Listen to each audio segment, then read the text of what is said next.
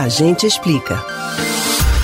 A expressão feminismo ainda assusta muita gente. É que esse nome passou por anos sofrendo injúrias que fizeram muitas pessoas acreditarem que o significado da palavra seria o ódio declarado aos homens. Mas o verdadeiro sentido desta palavra está longe de declarar guerra a alguém.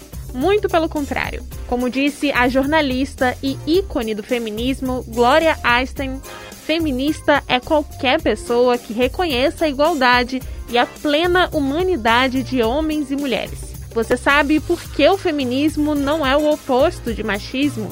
Como esse movimento surgiu? Atenção, que no Dia Internacional das Mulheres a gente explica.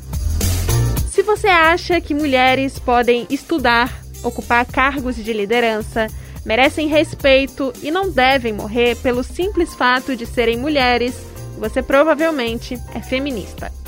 Isso porque o feminismo prega a equidade entre homens e mulheres. Mas como isso começou? O feminismo é um movimento que teve origem a partir do século XIX e atualmente virou um movimento social, político e filosófico. O termo feminismo é oriundo do latim femina, que significa mulher.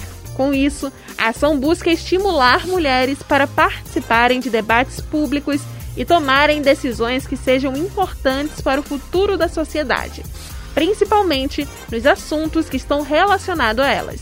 Mas isso não exclui os homens, e sim os chamam para combater o machismo.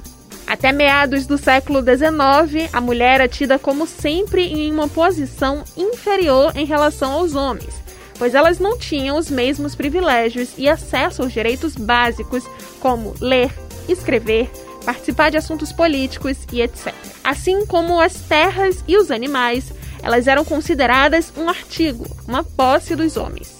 É que era interessante para os homens que as mulheres tivessem muitos filhos para serem mão de obra e que cuidassem da casa para que eles tivessem tempo para lidar com outras questões. Apesar desse conceito ser tão antigo, ele infelizmente ainda é replicado nos dias atuais. Mas voltando à origem do feminismo, estudiosos do tema explicam que o surgimento pode estar associado à Revolução Francesa, pois nessa época foi escrita a Declaração dos Direitos do Homem e do Cidadão. Sendo assim, dois anos depois, em 1791, uma feminista criou a Declaração dos Direitos da Mulher e da Cidadã, proclamando que as mulheres possuíam os mesmos direitos que os homens e que por isso tinham o direito de participar direta ou indiretamente da formulação das leis. Embora ela não tenha sido aceita na Convenção de Direitos, atualmente essa declaração é considerada um símbolo bastante representativo para o feminismo democrático e racionalista. A revolucionária Olímpia, que foi quem criou o documento, acabou sendo executada na França, o que gerou picos de revoltas pelo país e fez vários movimentos surgirem pelo mundo. Com o tempo e com muita luta, as pautas feministas foram ganhando força.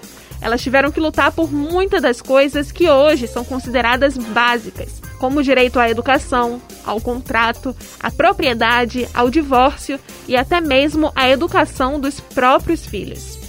Nesse Dia Internacional das Mulheres, é importante lembrar de quem veio antes e cuidar do mundo hoje para as mulheres que ainda virão. E, claro, incluir todas as mulheres nessa luta: negras, imigrantes, trans, mulheres com deficiência e por aí vai.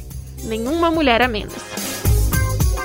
Você pode ouvir novamente o conteúdo desses e de outros a gente explica no site da Rádio Jornal ou nos principais aplicativos de podcast.